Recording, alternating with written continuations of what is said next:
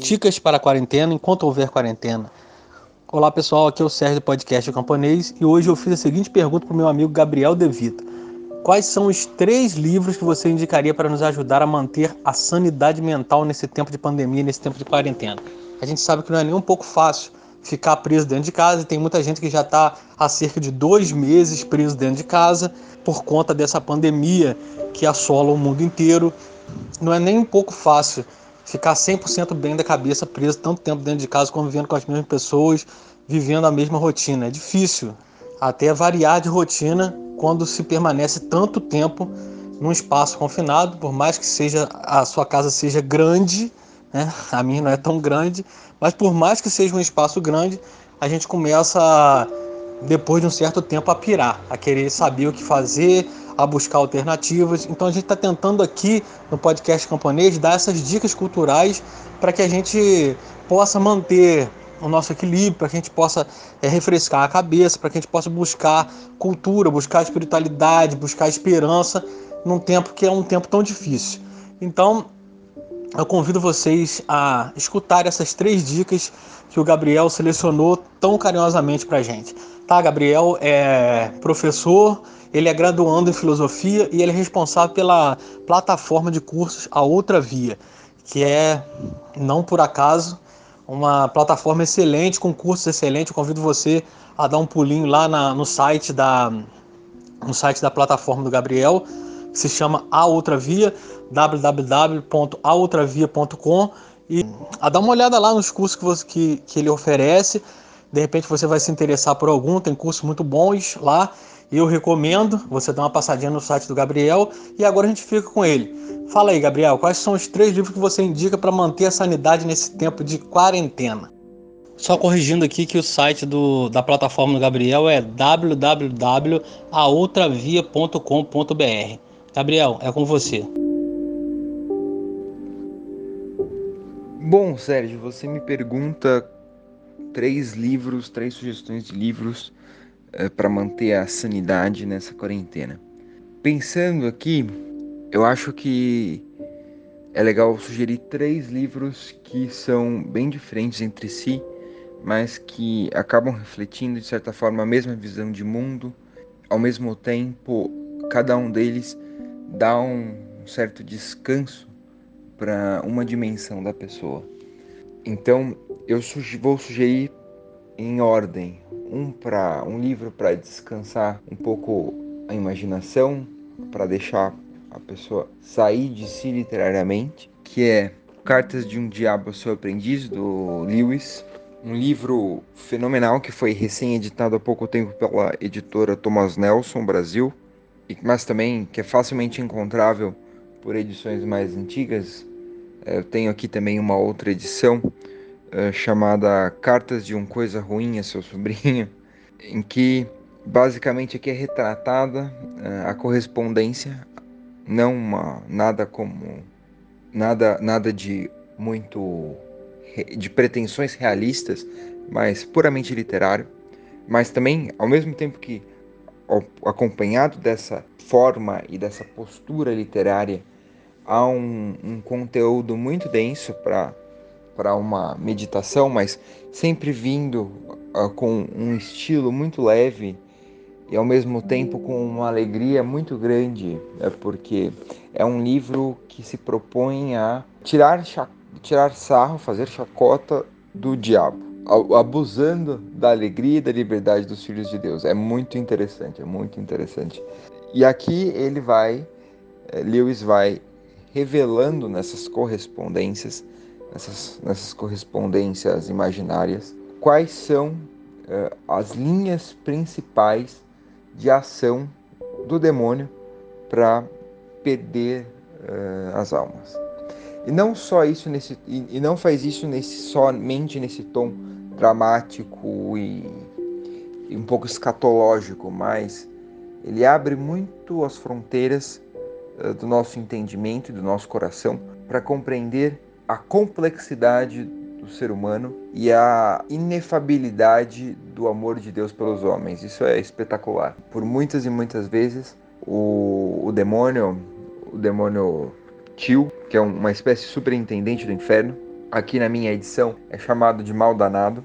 Revela para o seu sobrinho, vermelhindo, a incapacidade que o inferno tem de compreender as maravilhas do funcionamento do homem, é, o, o, como o homem consegue amar, o como o homem consegue sentir um prazer legítimo, o como funciona o processo de santificação, o como Deus ama os homens, o como Deus respeita a individualidade de cada homem.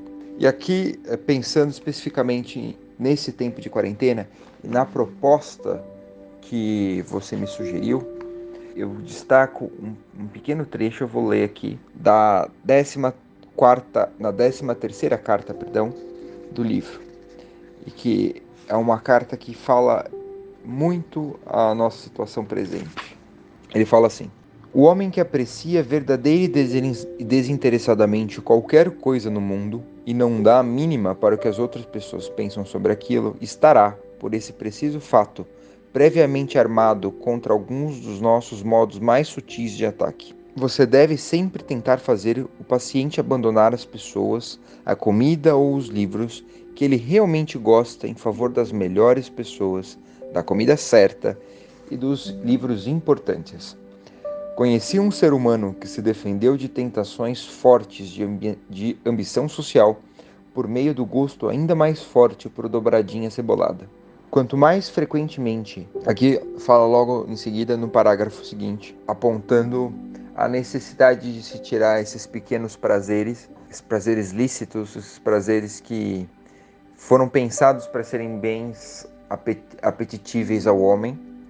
É, logo depois disso ele fala: quanto mais frequentemente ele se sentir inativo, menos estará em condições de agir, e em longo prazo, menos estará em condições de sentir.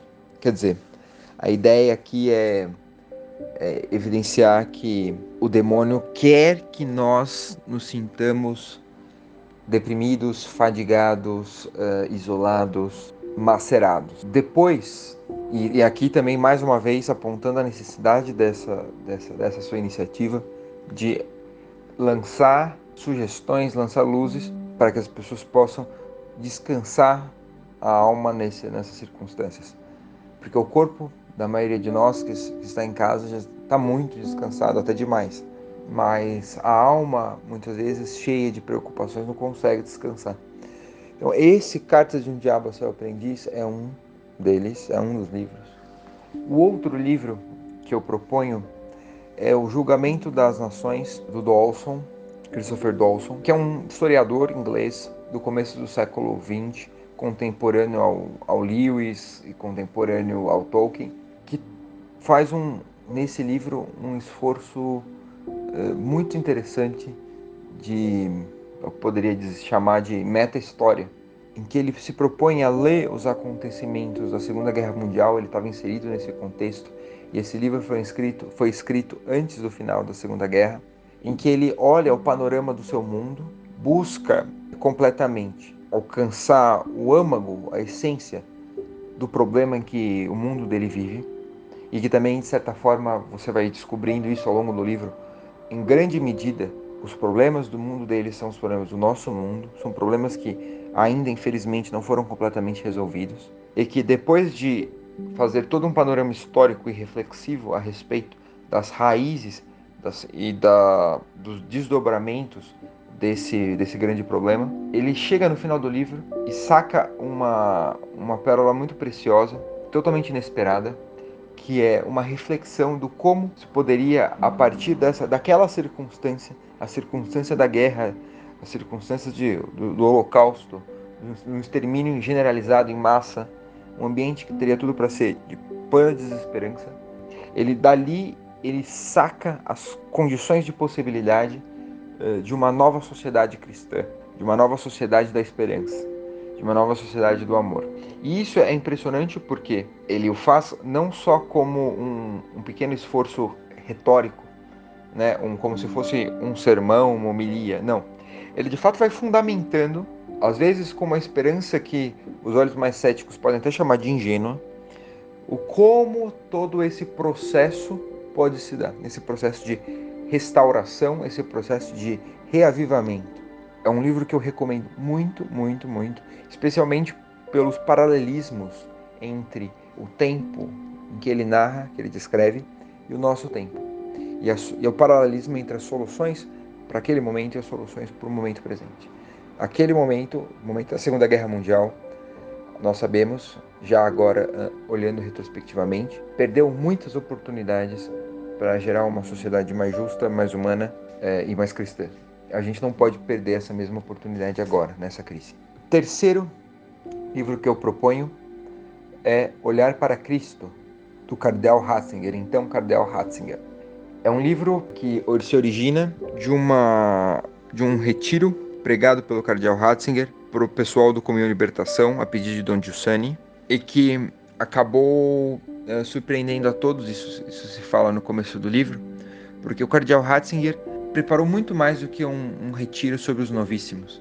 Ele, de certa forma, fez um itinerário da vida cristã da alma do crente, do fiel, a partir das três virtudes teologais, em diálogo aberto com a tradição.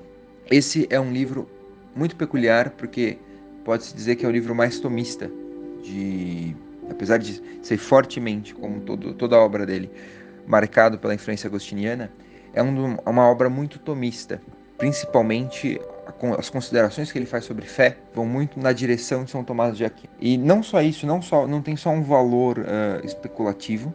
O valor especulativo é quase que secundário aqui, porque ele de fato faz um esforço genial de introduzir a dimensão teologal dessas virtudes, fé, esperança e caridade, dentro da vida do fiel, dentro da vida do leitor. E disso ele busca fazer com que o leitor mergulhe nessa, nessas virtudes, medite essas virtudes e passe a ter ele mesmo uma vida teologal.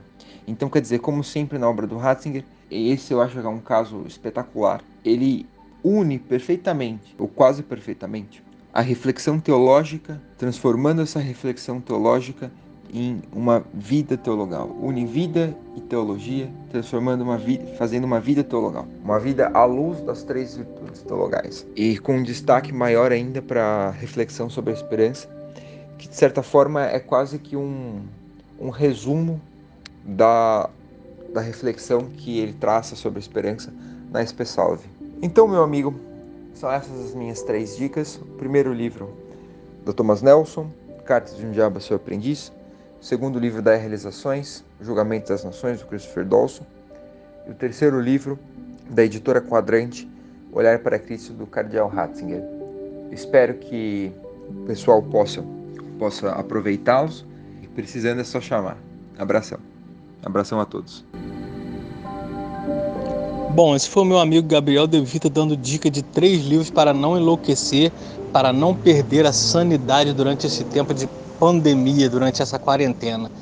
Bom, nós estamos trazendo para vocês sempre que a gente pode dicas culturais entrevistas aqui no nosso podcast. A gente ainda não tem uma periodicidade certa, mas a gente vai, é, à medida que o tempo passar e que a gente aprender melhor a dominar os mecanismos do podcast, é, a gente espera poder manter uma periodicidade, sei lá, talvez uma vez por semana, duas vezes por semana, uma vez de 15 em 15 dias, a gente ainda não sabe. O que eu sei é que a gente vai trazer ainda aí ao longo das próximas semanas muitas dicas legais de filme, é, séries, livros e outras dicas culturais, discos, enfim. É, nós convidamos vocês que estão gostando, que estão nos acompanhando a divulgar, a espalhar o podcast o camponês, porque nós estamos dispostos a continuar dando dicas culturais, fazendo entrevistas. Nessa primeira temporada, nós estamos refletindo sobre vida intelectual e vocação. Eu agradeço o Gabriel Devito, mando um abraço para sua esposa Rebeca e agradeço também a todos aqueles que estão nos ajudando de alguma forma a manter esse podcast no ar. Um grande abraço e até a próxima.